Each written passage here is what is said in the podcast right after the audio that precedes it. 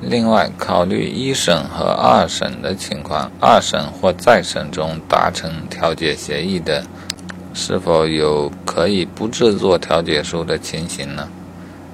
二审再审中就不再有这种情形。